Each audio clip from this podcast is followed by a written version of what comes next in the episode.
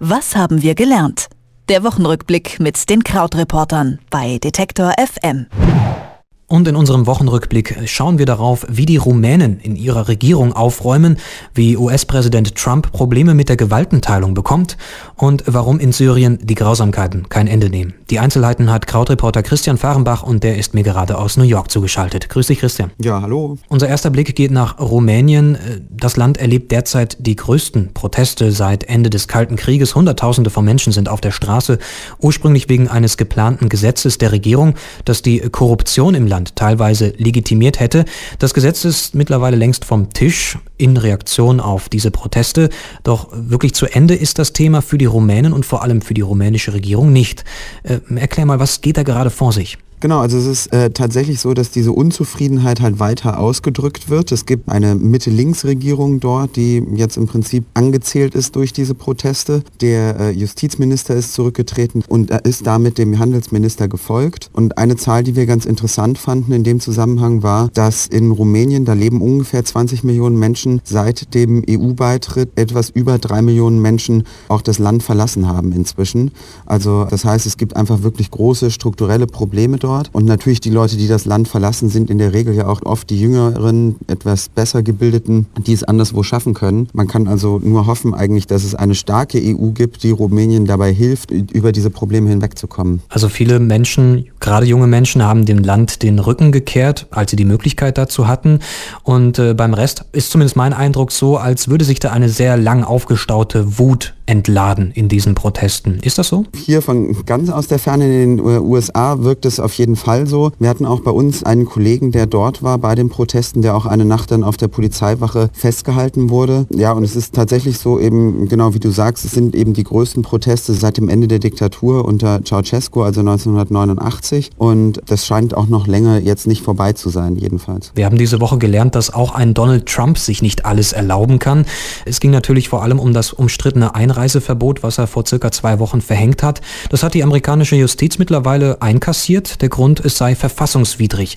Wie schwerwiegend ist diese Niederlage denn jetzt für Trump und sein Kabinett in diesen Tagen? Also er holzt natürlich so rum und sagt, wir sehen uns vor Gericht wieder, was gestern sein Kommentar war und ja auch ein bisschen absurd ist, wenn man gerade vor Gericht was verloren hat. Also wie viel das am Ende ausmacht, ist natürlich eine andere Frage. Fest steht auf jeden Fall, es ist so das erste Mal angezählt sein oder auch richtig angezählt sein, nicht nur von politischen Gegnern oder Gegnern auf der Straße, sondern eben von einem anderen Teil des Staates. Also der Präsident Präsident ist ja oberster Teil der Exekutive und also eben gesetzausführende Gewalt und die gesetzgebende Gewalt stellt sich halt relativ extrem gegen ihn. Diese Entscheidung gestern, dass also dieser Einreisestopp weiter Gültigkeit haben soll, diese Entscheidung wurde auch einstimmig von dem Gericht, was das behandelt hat, beschlossen, also 3 zu 0. Das heißt, da gab es einen demokratischen und zwei republikanische Richter und da in dem Urteil ist es auch relativ deutlich formuliert worden, welche Probleme es damit gab und dass die vorgebrachten Argumente eben einfach nicht mit der Verfassung Verfassung in Einklang zu bringen sind. Insgesamt ist es einfach so, dass Trump relativ viele Stolpersteine jetzt in den letzten Tagen bekommen hat. Also so ein bisschen so diese Geschwindigkeit aus der allerersten Woche scheint hier vor Ort fast so ein bisschen raus zu sein. Dann gibt es auch relativ absurde Berichte, also dass er zum Beispiel nicht mag, wie bei äh, Saturday Night Live über ihn hergezogen wird und dass ihn das persönlich betroffen mache. Dann gab es jetzt diese kleine Episode darüber, dass die Klamotten seiner Tochter nicht mehr bei Nordstrom, das ist so eine Bekleidungskette, die eins unter Kaufhof eigentlich. Das ist echt eigentlich so ein Ramschladen oder so ein Restpostenladen. Und der führt das nicht mehr und da hat er sich groß drüber aufgeregt und seine Beraterin ist dann Trumps Tochter zur Seite gesprungen und so. Also es wirkt im Moment eigentlich so, wenn so in der ersten Woche wir alle das Gefühl hatten, oh Gott, wann drückt er denn endlich auf den Knopf oder wir müssen alle sterben, dann wirkt es jetzt eigentlich in der zweiten oder dritten Woche so, als ob es eher so ein bisschen so ein Dilettantenstadel ist und es so ein bisschen langsam ins Stocken gerät. Genau, wir haben ja die ganzen turbulenten ersten Tage seiner Amtszeit mitbekommen.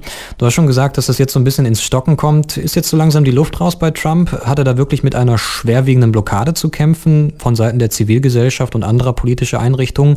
Oder ist das die sprichwörtliche Ruhe vor dem Sturm, die da herrscht? Also es ist natürlich sehr schwer, das von außen zu analysieren oder zu deuten. Ich denke, zwei Sachen, die auf jeden Fall feststehen, sind einerseits, dass er selbst Probleme bekommen wird, seine Politik nach und nach durchzusetzen, wenn es darum geht, Leuten wirklich etwas zu geben. Also vieles von dem, was er jetzt gemacht hat, bezog sich ja darauf, dass er Leuten etwas nimmt. Also das Recht einzureisen zum Beispiel wird äh, genommen. Aber wenn es jetzt darum geht, wie gebe ich jetzt eigentlich Leuten Jobs oder wie gebe ich den Leuten die Mauer mit Mexiko, dann ist es schon mal sehr, sehr viel schwieriger. Und ich denke, da wird er in den nächsten Wochen auch immer wieder oder Monaten, Jahren auch immer wieder mit kämpfen. Das Zweite, glaube ich, was wir gesehen haben diese Woche, was auch so schnell nicht weggehen wird, ist, wie gut der Widerstand gegen ihn organisiert ist. Also, dass es eben tatsächlich dann sehr schnell Anwälte gibt, die unterstützt werden von der Zivilgesellschaft mit Spenden, die gegen solche Dinge dann vorgehen und dass es einfach eine organisierte Struktur sehr schnell entstanden ist, die sich einmal bei diesem großen Women's March gezeigt hat, aber dann eben auch danach schon wieder bei diesen Demonstrationen an den Flughäfen. Und ähm, hier macht immer so das Wort die Runde, Protest ist das neue Brunch. Man geht halt nicht mehr zusammen frühstücken, sondern man trifft sich um für irgendeine Demo oder sowas oder um seine eigenen Senatoren anzurufen und so. Und es gibt einfach die Überlegung oder die Deutung auch schon, dass wir jetzt sowas erleben wie eine linke Tea Party. Also Tea Party war ja vor acht Jahren so die rechte oder die konservative Gegenbewegung zu Obama. Und jetzt ist die Frage eben, gibt es jetzt eine neue politische Gegenbewegung, jetzt wo Trump da ist? Wir schauen zum Schluss nochmal nach Syrien. Von dort hat sich gerade Amnesty International nochmal mit äh, Statistiken gemeldet,